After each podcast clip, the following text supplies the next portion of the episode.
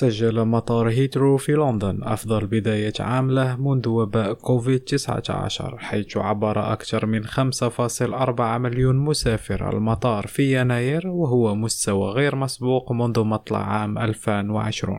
كما انتعش الطلب بعد اضطراب شديد في فترة عطل نهاية السنة عندما أضرب عناصر قوات الحدود احتجاجا على أجورهم. وقال الرئيس التنفيذي جون هولند كي في بيان عاد هيثرو إلى أفضل أداء له وكان وباء كوفيد قد سدد ضربة قاضية لقطاع الطيران على مستوى العالم إذ تراجعت حركة السفر بشكل كبير ما دفع شركة الطيران على إلغاء الآلاف من الوظائف في عام 2020 وتعافى الطلب بشكل كبير بعدما رفعت تدابير الإغلاق لكن شركة الطيران والمطارات على حد سواء واجهت صعوبات في العثور على ما يكفي من اليد العاملة. سعد بويفري ريم راديو لندن